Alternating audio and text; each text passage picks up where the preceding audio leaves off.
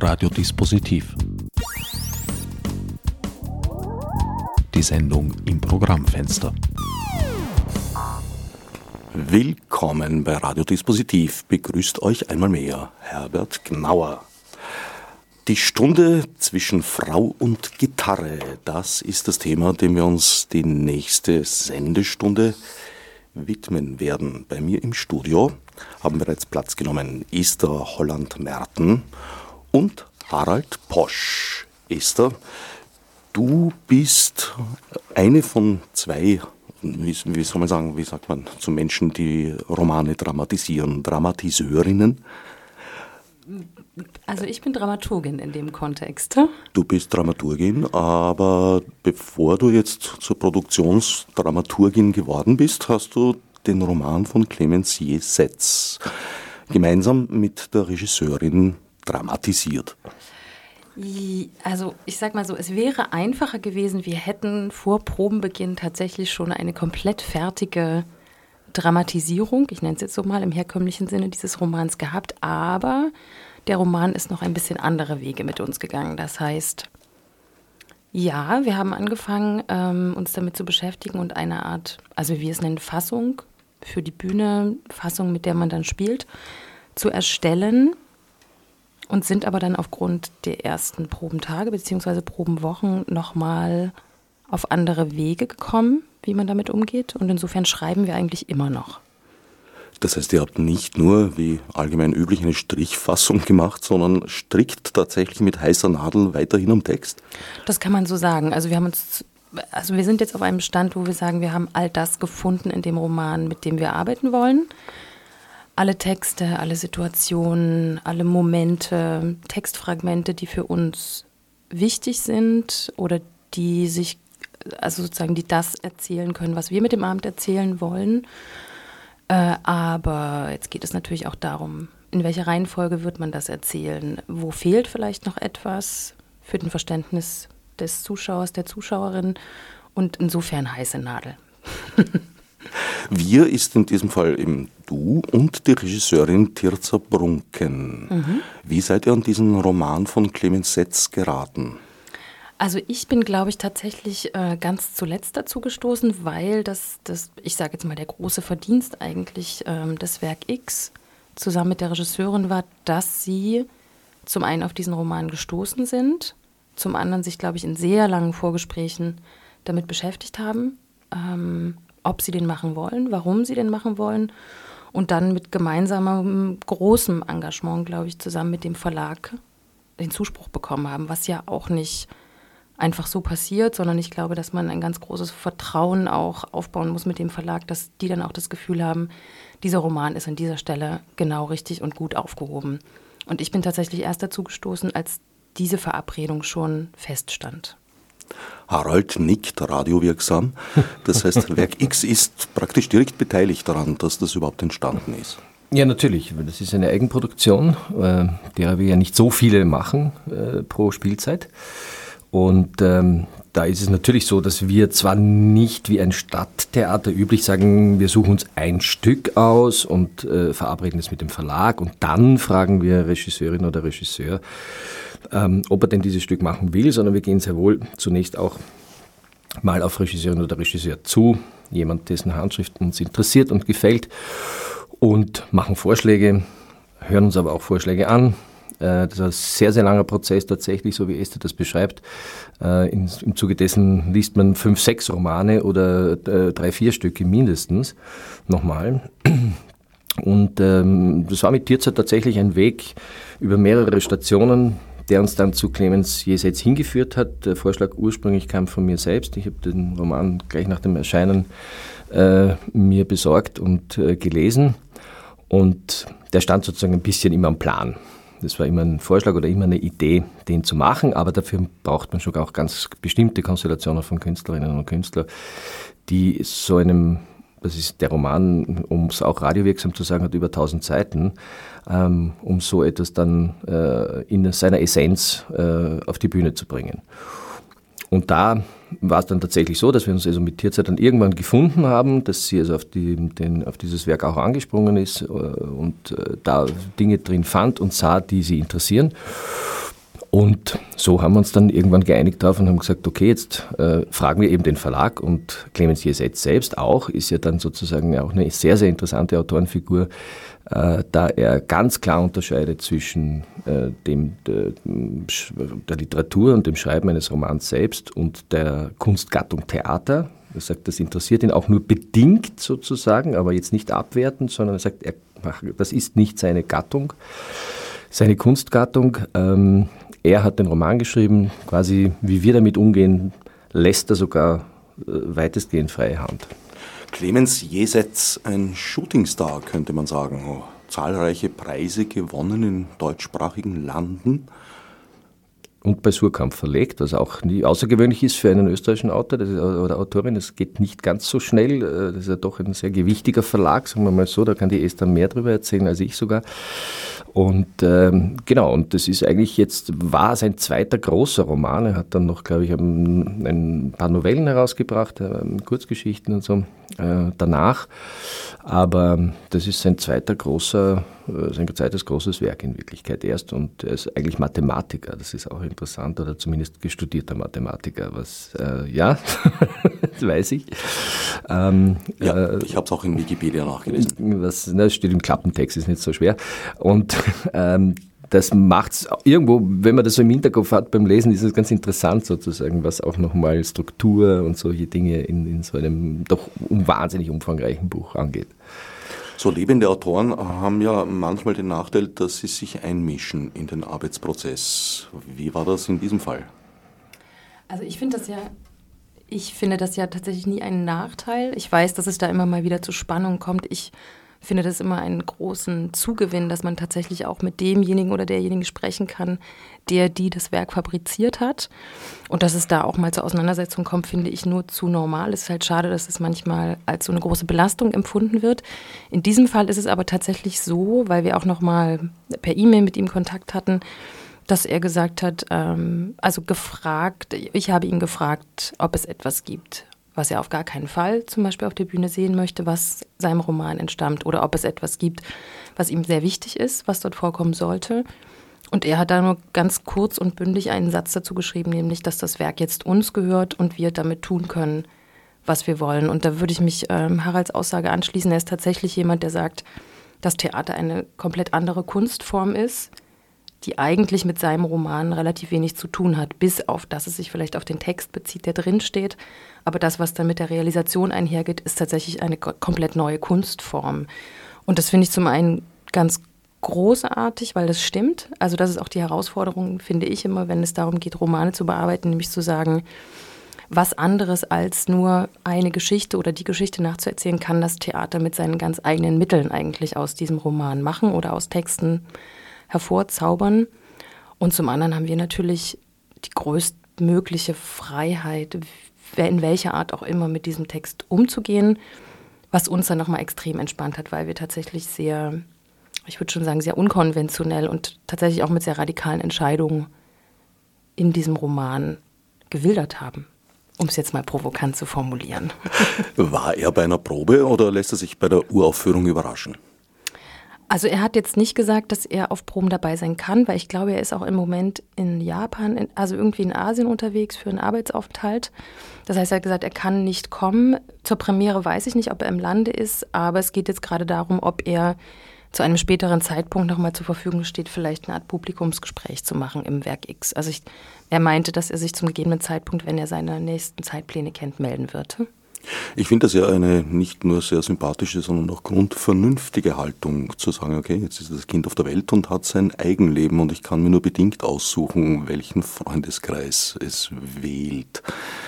Das ist so und sei vielen Freunden und Freundinnen einer restriktiven Auslegung des Urheberrechts ins Stammbuch geschrieben mit großen, dicken Buchstaben. Sehr schöne Anekdote, weil ich das gelernt habe bei Christine Nöstlinger. Wir haben ganz in meinen ganz jungen Theaterjahren mal ein Stück von Christine Nöstlinger gemacht. Die kam dann auch auf die Probe irgendwie und alle Schauspieler nach der Probe und die Regisseurin, damals auch eine Dame, standen um sie rum und wie hat es dir gefallen? Ist es schlecht? Sollen wir was anderes machen? Und hinher und die hat dann auch gesagt, Leute, ich habe es geschrieben, jetzt gehört es euch, macht damit bitte, was ihr wollt.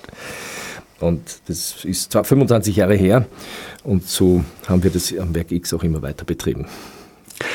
Werk X Dramatisierungen stehen ja praktisch an der Wiege dieses Projektes. Auf euch war ja gar nicht sicher. Als Drama X habt ihr sogar Filme dramatisiert.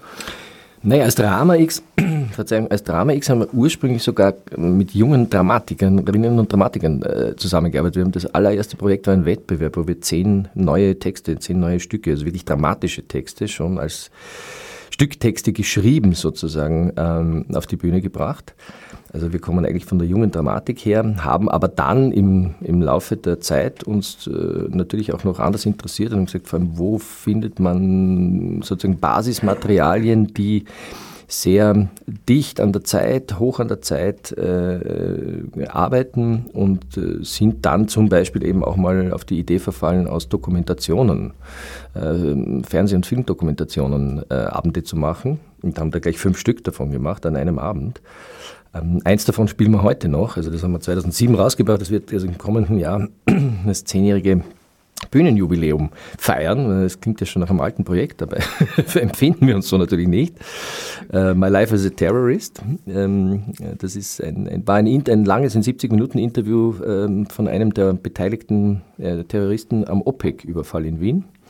Und das Stück spielen wir zum Beispiel heute noch mit Hanno Settele im Übrigen, der da mit auf der Bühne steht. Das ist sozusagen die Rolle, die sich öfter mal in der Besetzung ändert. Genau, das ist im Grunde ein Zwei-Personen-Abend und die Hauptfigur ist der Terrorist, aber wir wollen jetzt eigentlich über das andere Stück reden, aber es ist ein Terrorist und die zweite Figur ist ein Journalist, der ihn ähm, interviewt. Und das hat einmal Tom Burrow gespielt, der ARD-Anchorman, da haben wir es in Hamburg am Thalia-Theater gespielt, äh, ein ganz halbes Jahr lang im regulären Spielplan. In Berlin haben wir gastiert, überall, in Luxemburg damit. Und ähm, ganz am Anfang war das ein Schauspieler und jetzt in der dritten Besetzung ist es eben Hanno Settele. Deinem Wunsch folgend, zurück zum Stück. Es geht um eine Pflegerin in einem Wohnheim, die einen Mann betreut, der im Rollstuhl sitzt, der regelmäßigen Besuch erhält von einem Menschen, mit dem er in einer ganz besonderen Beziehung steht. Richtig, das ist die eine Geschichte, die man natürlich überall liest oder die oft als Aufhänger für die Beschreibung dieses Romans ähm, genutzt wird.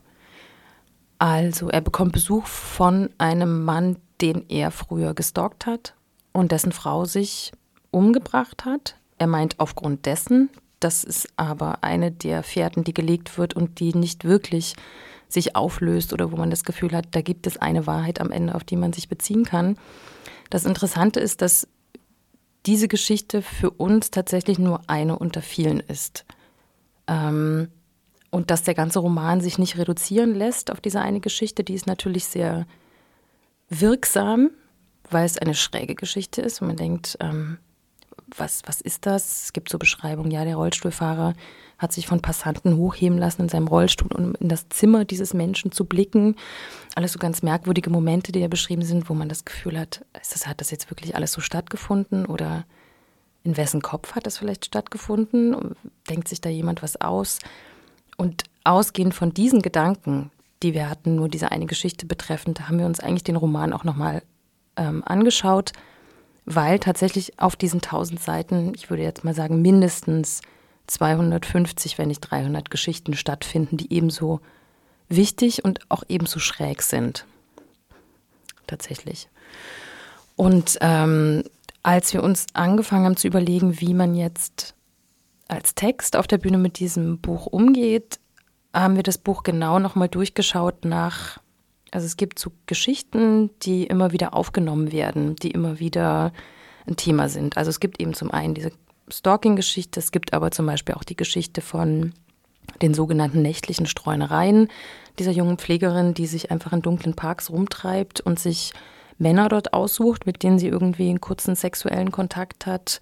Dann gibt es das sogenannte Souterrain, einen Club, in den sie, ich würde mal sagen, so alle zwei bis vier Tage mal geht, um dort einfach sich zulaufen zu lassen, Drogen zu nehmen, mit Menschen zu sprechen. Es gibt äh, ganz interessante Gesprächsformen, die diese junge Pflegerin ähm, äh, übt.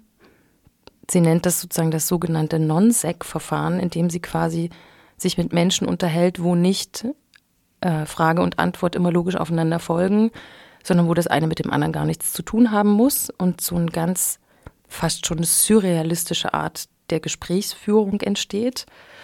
Ähm, es gibt äh, die Elemente, dass sie Gespräche, Gesprächsfetzen, Stimmen, auch Geräusche aufnimmt auf ihrem iPhone und sie wieder neu zusammensetzt, samplet oder überschreibt, überspielt und sie sich, wenn sie durch die Stadt läuft oder wenn sie auf dem Fahrrad sitzt, anhört.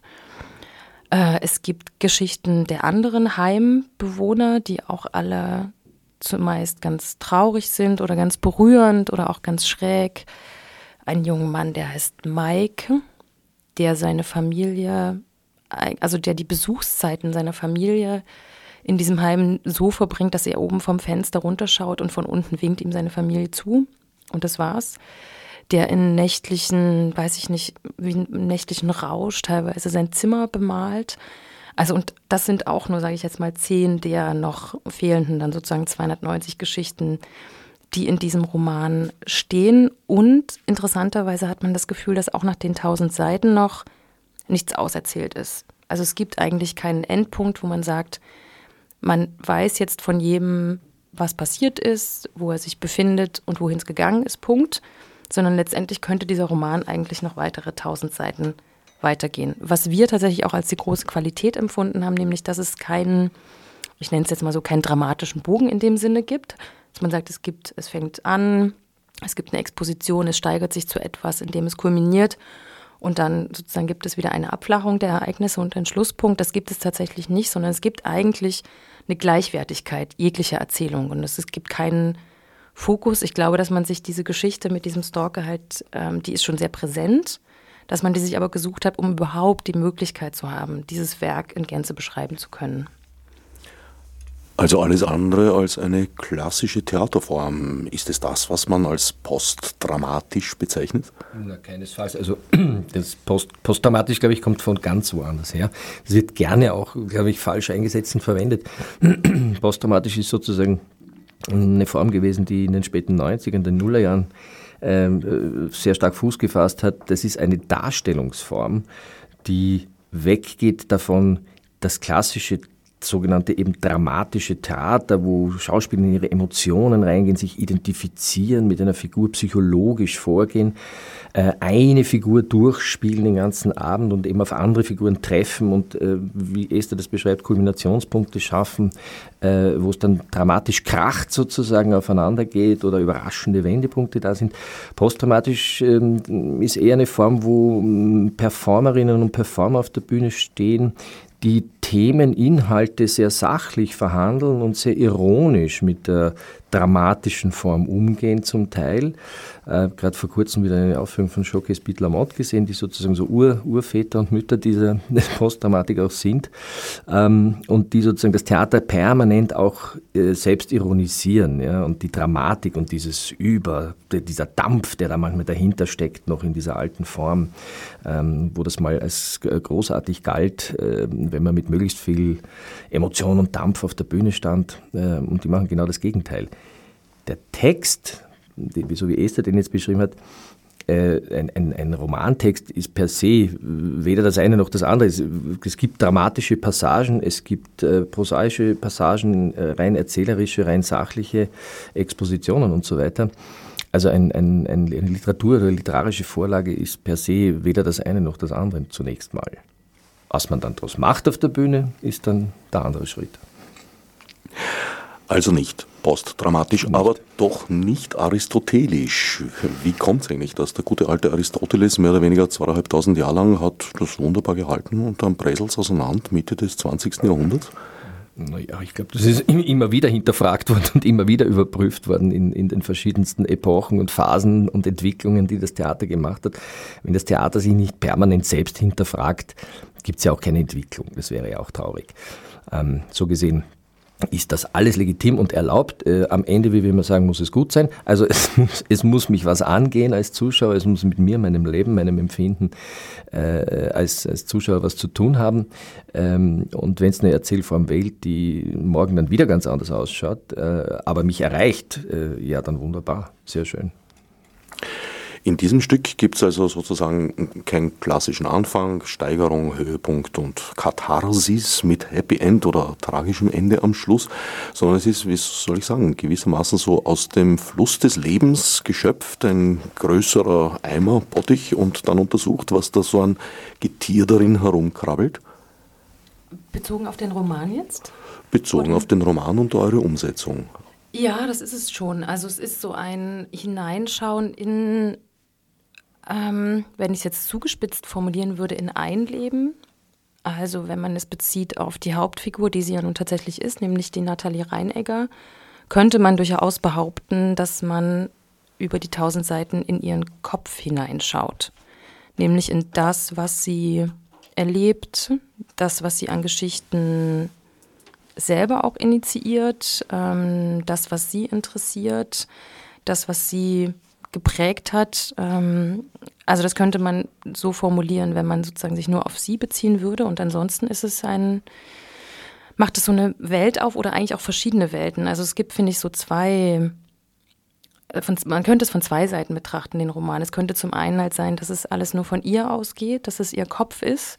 Man könnte aber auch sagen, dass es ähm, dieser Roman Schnittmengen beschreibt von 300 verschiedenen Wahrnehmungsweisen, dass eigentlich jede Figur, auch die in diesem Roman auftaucht oder jede Situation, so eine kleine Blase für sich ist. Also als würde jede einzelne Figur seine eigene Wirklichkeit erschaffen und sie der anderen Welt äh, oder der anderen Figur überhelfen. Also dieses Gefühl hat man auch ab und zu, dass man, es gibt dort keine verbriefte oder keine geteilte Wahrheit. Es gibt so Wahrheitsblasen einzelner Figuren, die da drin auftauchen. Also wenn man sich jetzt bezieht auf diese Geschichte mit dem Stalker, hat jeder der Beteiligten eine andere Variante dieser Geschichte parat, eine andere Auslegung, eine andere Perspektive. Das heißt, dass sich schon in dieser Dreierkonstellation zwischen diesem ehemals Gestalkten, neben dem Stalker und der Natalie, das sind drei Welten, es sind drei Wahrheiten, es sind drei Wahrnehmungsweisen und letztendlich gibt es keine objektive oder keine Instanz, die sagen würde, wo die objektive Wahrheit liegt. Es gibt halt nur drei subjektive Wahrheiten, aus denen ich mir eine raussuchen kann letztendlich. Und der Roman macht es auch nicht zu sagen, wo liegt jetzt die Wirklichkeit, wo liegt die Wahrheit. Das erinnert mich jetzt ein wenig an Rashomon, wo es ja auch darum geht, dass mehrere Personen denselben Vorfall, in diesem Fall einen Mord, schildern.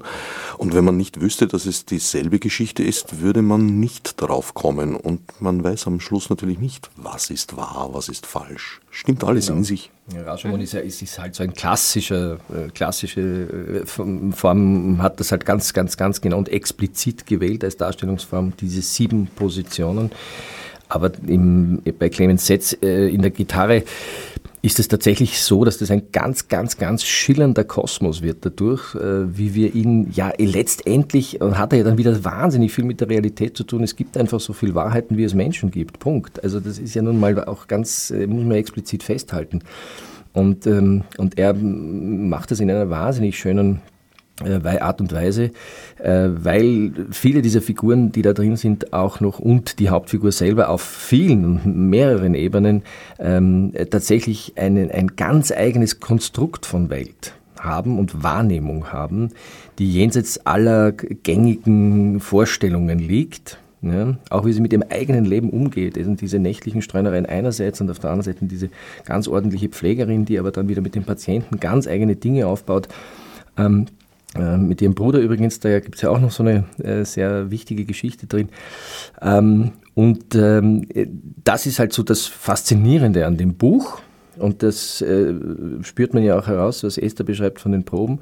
Äh, wenn, man ein, wenn, man, wenn es schafft, einen, diesen Kosmos äh, zum Schillern zu bringen oder respektive diese vielen kleinen Aspekte rauszuziehen, ähm, äh, ist das die hohe Qualität quasi dieser Vorlage. Um den Kosmos zum Schillern zu bringen, habt ihr ein hochkarätiges, fünfköpfiges Ensemble Richtig, versammelt. Richtig, ja. Also freuen wir uns wirklich wahnsinnig sehr, dass wir ganz äh, tolle Leute hier äh, versammeln konnten um uns. Mit äh, Tirza Brunken natürlich gemeinsam äh, haben wir die Besetzung gemacht, ist ganz klar. Äh, wobei man da jetzt in der Reihenfolge, in, wenn man sie aufzählt, äh, ist das keine Wertung, weil es gibt in der Form, glaube ich, wahrscheinlich auch ähm, nicht wirklich Hauptdarstellerinnen oder Hauptdarsteller. Es sind alle fünf, erzählen immer gleichzeitig das ganze Stück, den ganzen Kosmos Ähm, und wir haben da äh, zum Beispiel ganz jung dabei Marta Kasimmer, äh, die äh, jetzt parallel auch schon am Burgtheater probt bei Herbert Fritsch. Äh, ganz in den Anfang 20ern sind wir ganz froh, ein ganz großes Talent, äh, von dem ich noch hoffe, viel zu sehen in Zukunft. Äh, wir haben Miriam Fussenegger dabei, die vielen bekannt sein, jetzt als die letzte Bullschaft in Salzburg gewesen bei den Festspielen. Wir haben Jeanne de Vos dabei aus der Schweiz, auch ganz toll, die mit dir zu Brunken schon große Arbeiten gemacht hat. Ähm, und äh, jetzt äh, momentan, glaube ich, in St. Gallen am, am, Theater arbeitet, aber in Zürich lebt und auch dort am Schauspielhaus schon gearbeitet hat. Ähm, wir haben Mirko Resig dabei, äh, der, jetzt musst du mir helfen, ist er ganz genau woher kommt. Äh, der hat eigentlich aus, also aus Deutschland natürlich, ähm, aber ist, glaube ich, zuletzt, weiß nicht, war in Köln oder so. Ja, hat, glaube ich, auch ganz, äh, hat schon ganz viel auch mit der Tizza Brunken gearbeitet. Von genau, Weimar genau. über ähm, das war's, genau, Weimar, das Köln, über, ich weiß gar nicht, ob sie in Bonn auch zusammengearbeitet haben. Ähm, ist, glaube ich, als Gast ihr auch an sehr viele Stellen gefolgt. Hm? Genau, mhm. genau, die haben ja schon etliches gemacht. Das war auch so ein Wunsch von Tirze, dass sie zumindest zwei Schauspieler dabei hat von den fünf, die, mit denen sie schon Arbeit gemacht hat, einfach weil die ihre ihre Sprache dann sozusagen ihre Bühnensprache schon kennen, was wir gerne tun und dem wir gerne folgen, wenn es denn irgendwie budgetär äh, machbar ist, dass wir einer Regisseurin, einem Regisseur die Chance geben, jemanden mitzubringen, äh, weil bei so quantitativ auch großen Arbeiten äh, ist es schon ganz gut, wenn man nicht ganz mit einem Team anfängt, das man gar nicht kennt. Ganz einfach. Und dann haben wir noch den Dominik Warter dabei. Auf Gottes Willen, ja, Verzeihung. Der ich weiß gar nicht, wo seine letzte Station war, aber der war sehr, sehr lange in Graz engagiert. Genau.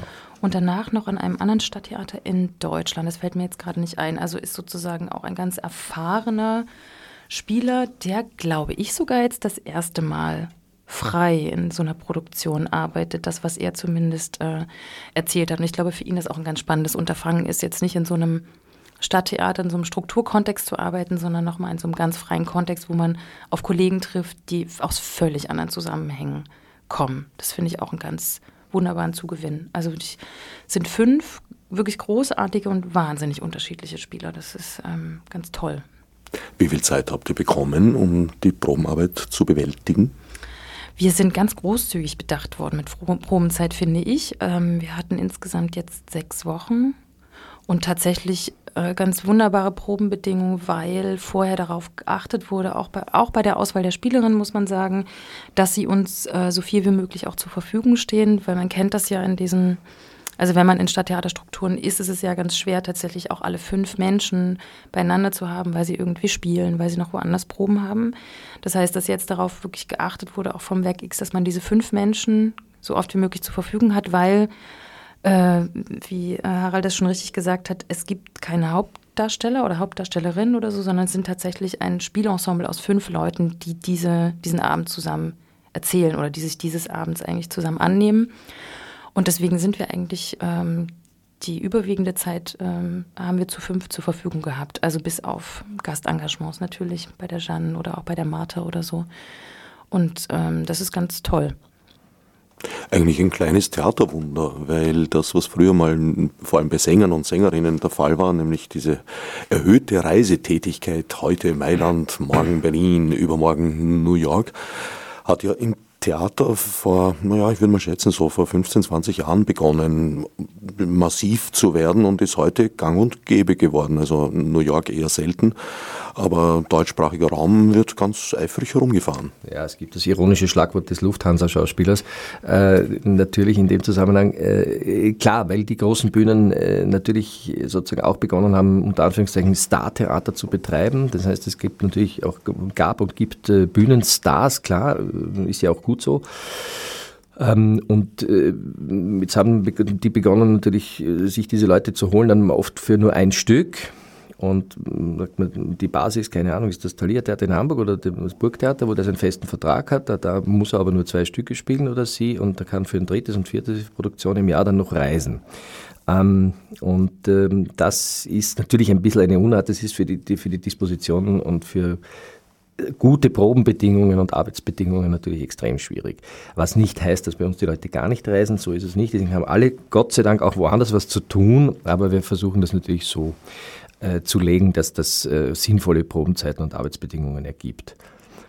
Ähm. Das ist auch etwas, was sich sehr stark geändert hat. Diese Durchlässigkeit zwischen arrivierten großen Bühnen und kleineren Off-Theatern, experimentellen das hat man Gott sei Dank auch ein bisschen den Schauspielerinnen und Schauspielern zu verdanken, die gemerkt haben, dass sie an den Stadttheatern nicht auf die Dauer nur glücklich werden und sehr gerne dann äh, das, und auch gar nicht mehr zwischen größer und kleiner unterscheiden, sondern sagen zwischen freier äh, Struktur und eben äh, der engeren Struktur, wo ich ein Abo bedienen muss und meine 40 Vorstellungen von einem Stück runterspulen muss, weil noch Schul Schüler drin sind und und und.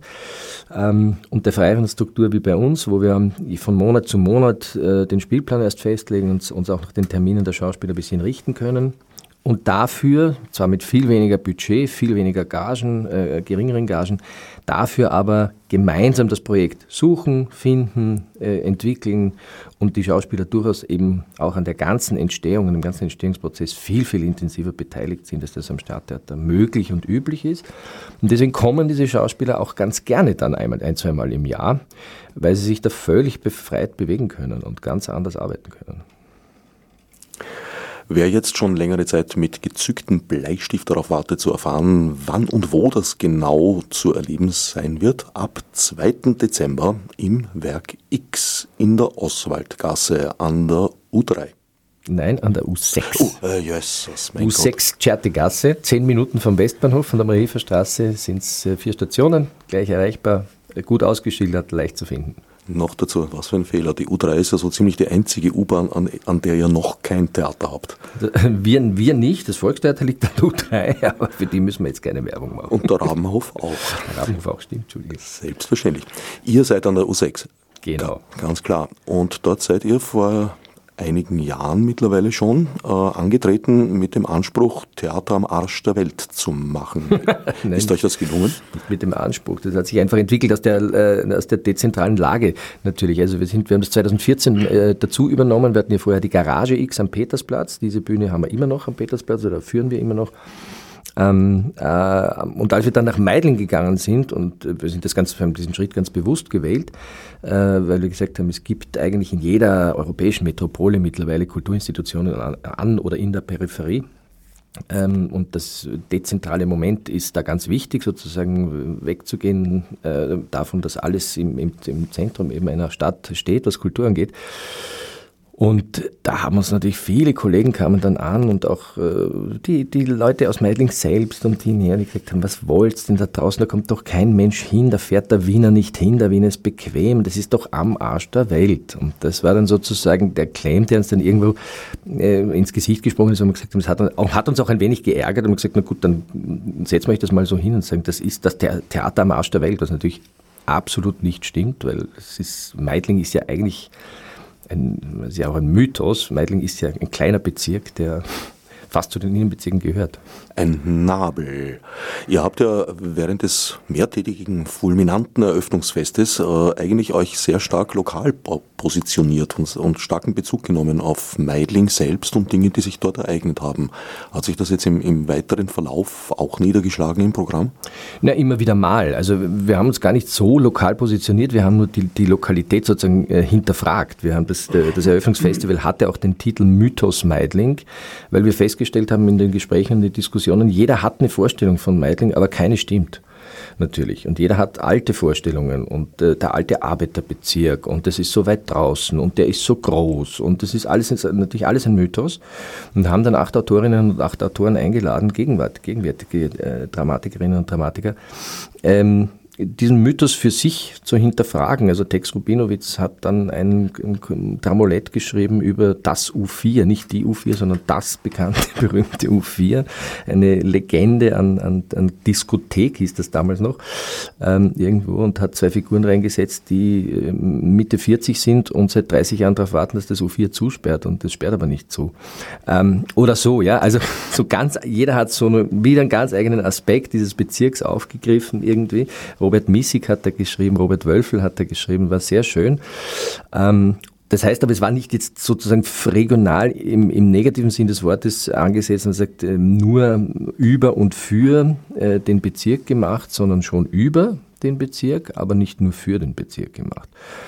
Und dieses Moment haben wir immer wieder im Spielplan natürlich. Nicht zu vergessen Kurt Palm, der Josef Stalins Meidlinger Tage in den Blickpunkt richtig, gerückt hat. Richtig, das ist auch wenigen bewusst. Das hängt immer noch auf der Meidlinger Hauptstraße eine Gedenktafel. Äh, Stalin hat tatsächlich äh, 1912 fünf Jahre in Meidling, äh, fünf Wochen in Meidling verbracht und hat dort angeblich auch das erste Mal Leo Trotsky getroffen. Ähm, um zu studieren äh, den Vielvölkerstaat der Habsburger und was die falsch machen. Schon gewärtig des Kommenden äh, seiner Sowjetrepublik. Ähm, und äh, das wissen die wenigsten. Und wir dürfen diese Tafel, die steht im Staatsvertrag, ist die verankert, die muss da hängen und gepflegt werden von der Republik Österreich. Man darf die nicht abnehmen. Wie uns Herr Palm dann im Vortrag erklärt hat, würden wir sie abnehmen, äh, dürfte Putin einmarschieren. Nein, das ist die Polemik dahinter, es ist natürlich sozusagen, äh, das ist vertraglich geregelt. Und äh, das war eine wahnsinnig schöne Lecture, war das, die er da gemacht hat. Kann ich nur bestätigen war ich dabei. Auch Schön. das Schutzhaus, wo sie stattgefunden hat, eine echte Entdeckung. Ihr habt ja das, das Stammhaus sozusagen im ersten Bezirk, äh, die Garage X, nicht aufgegeben, aber transformiert zum Eldorado. Genau. Was ist der Unterschied in der Programmierung? In der Programmierung ist grundsätzlich der Unterschied, dass wir jetzt dort nicht mehr selber produzieren, weil einfach das Budget auch nicht da ist einerseits und andererseits, weil es ein großes, großes Bedürfnis seit Jahren in der freien Szene, der Off-Theater, sogenannten Off-Theater-Szene, ein Begriff, den man diskutieren muss, gibt und gab, äh, eine Bühne zu haben, die äh, zentraler liegt, wo sie regelmäßig ihre Arbeiten zeigen können. Und ähm, daher haben wir diese Bühne ähm, in die Richtung entwickelt, dass wir sie frei kuratieren. Das heißt, äh, gemeinsam mit dem Kuratorium für Off-Theater, ähm, auch in Zusammenarbeit zum Teil mit der IG für freie Theaterarbeit, äh, reichen Formationen, Companies, Gruppen, Projekte bei, mit uns gemeinsam ein, nicht bei uns, sondern mit uns bei den Kuratoren ein. Äh, wir stehen als Spielstätte zur Verfügung. Wir stellen auch die ganze Spielstätte komplett spielfertig zur Verfügung mit Technik, mit Abend, also mit allem drum und dran, mit Gastronomie, Bar und so weiter. Und ähm, die können da drin dann sozusagen ihr Stück entwickeln, haben dann auch richtig schöne Bedingungen, weil sie eine ganze Woche auf der Bühne ihre Schlussproben machen können und dann äh, ihr Stück spielen können. Und es liegt halt wahnsinnig zentral. Ist, die Bühne ist natürlich als Garage X sehr gut eingeführt gewesen für zeitgenössisches Theater. Und es geht uns auch bei der Kuratierung darum, sozusagen junge Regiehandschriften, äh, progressive Regiehandschriften des Sprechtheaters da zu kuratieren.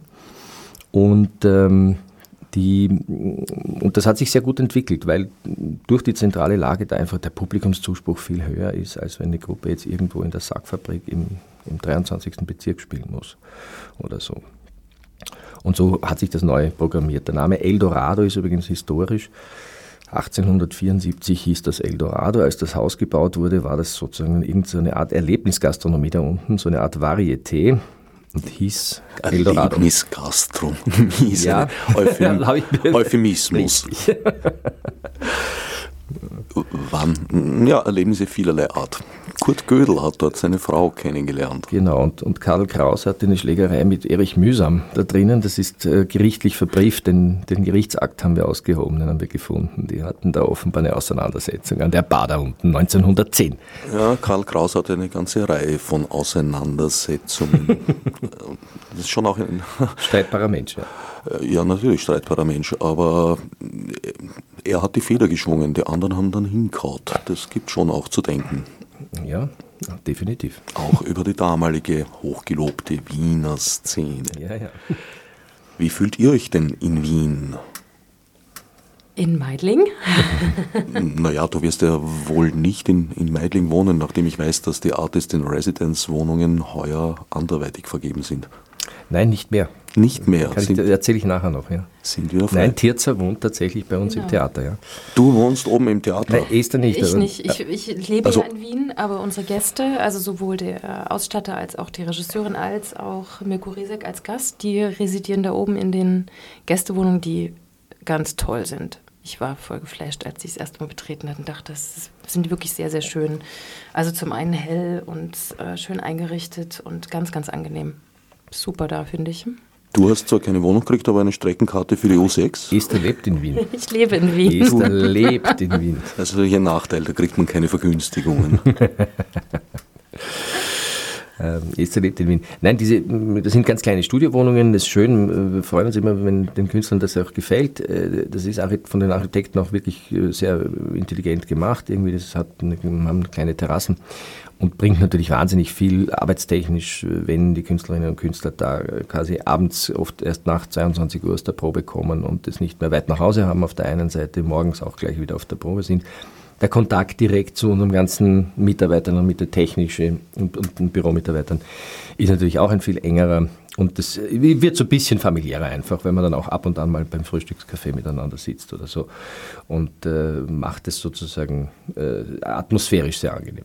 Milan Peschel, als der inszeniert hat, hat seine Premiere da oben verbracht, äh, auf der Terrasse vor der Wohnung und hat Koteletts gegrillt, während unten die Premiere lief. Also das hat so ganz eigene Formen angenommen zum Teil.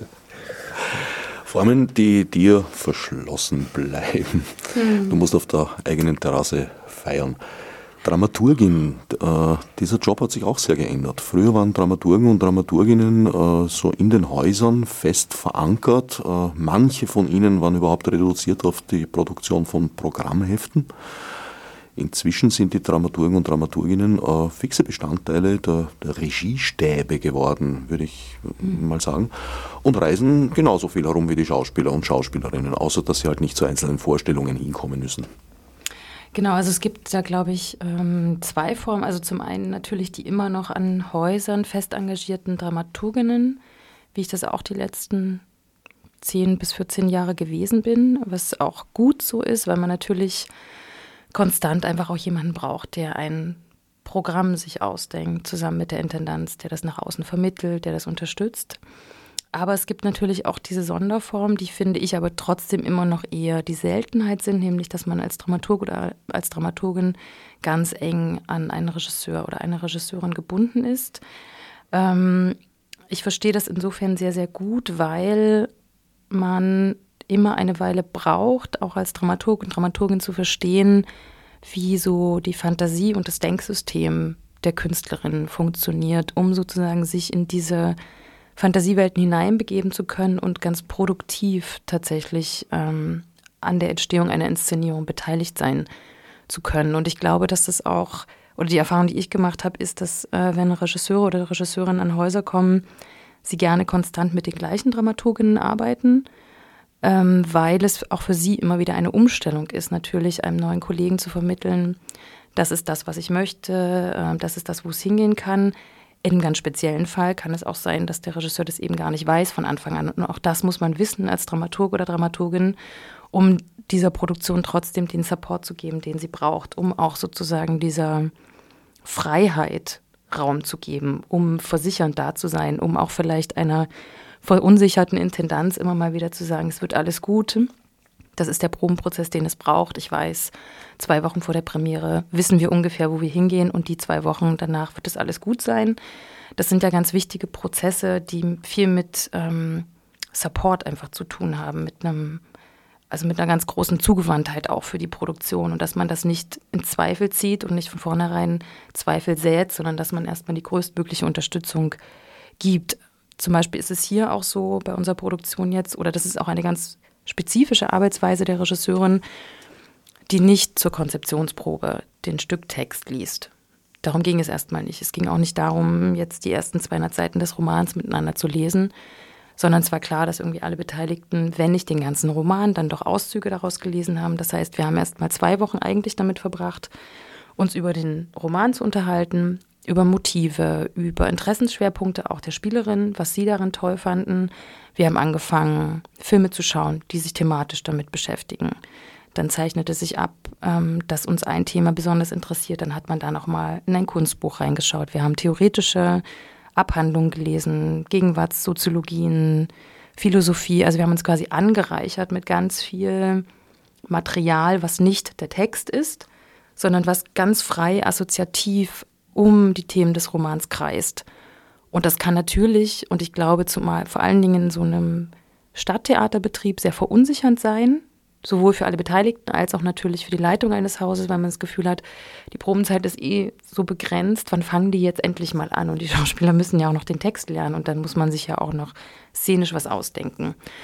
Da braucht man, glaube ich, jemanden an seiner Seite, der sagt, es ist alles gut, genauso funktioniert das. Wenn es nicht so sein könnte, würde es auch nicht funktionieren. Es muss so sein, damit diese Produktion den guten Weg nehmen kann, die es braucht.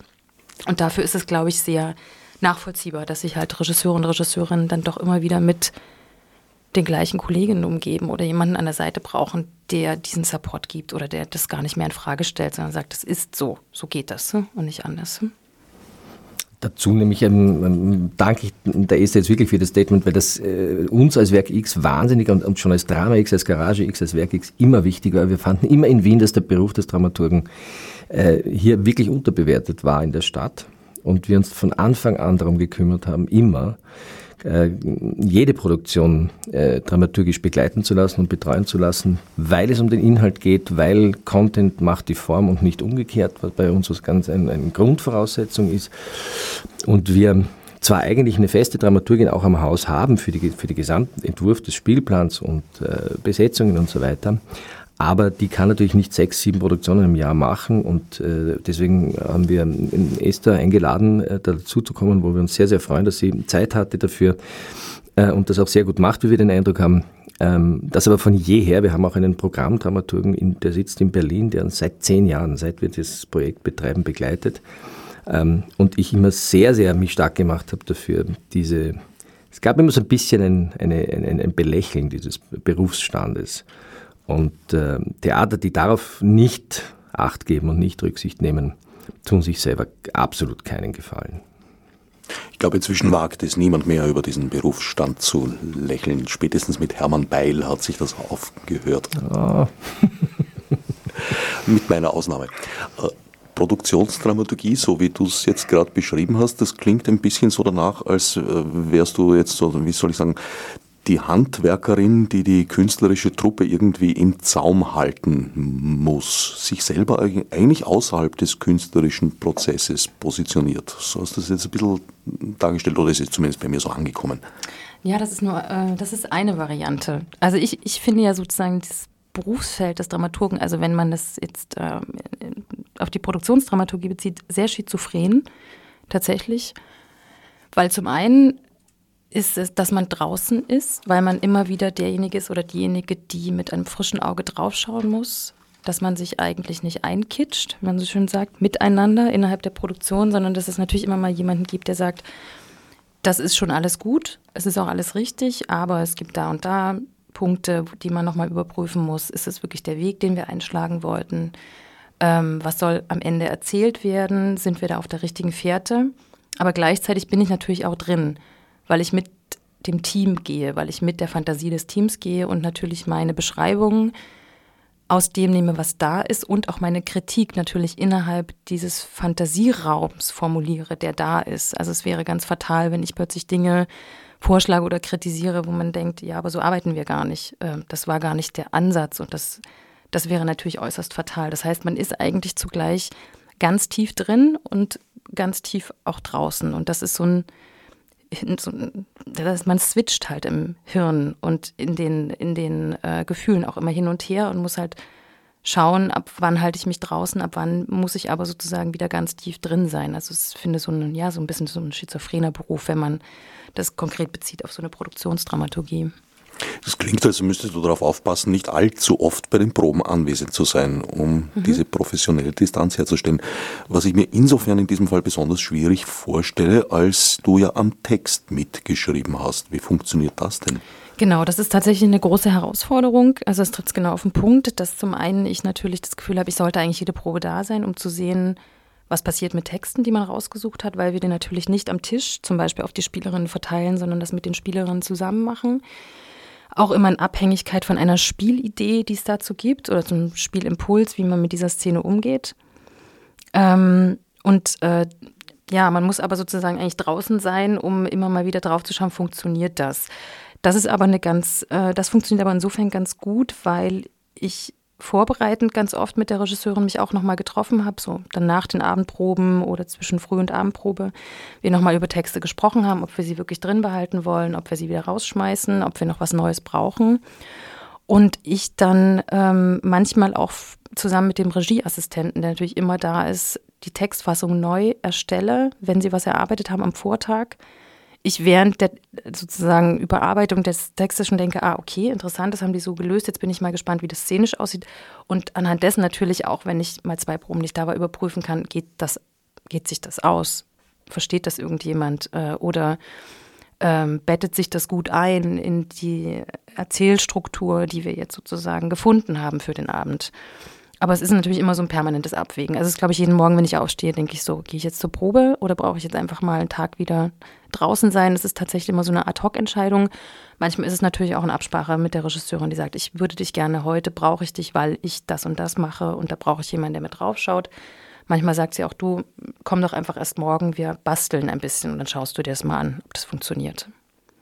Und an Tagen, an denen du entscheidest, nicht zur Probe zu gehen und auch nicht angefordert wirst, wie verbringst du die dann? Arbeitest du da in irgendeiner Form trotzdem an der Produktion oder schaust du, dass du möglichst weit weg kommst davon?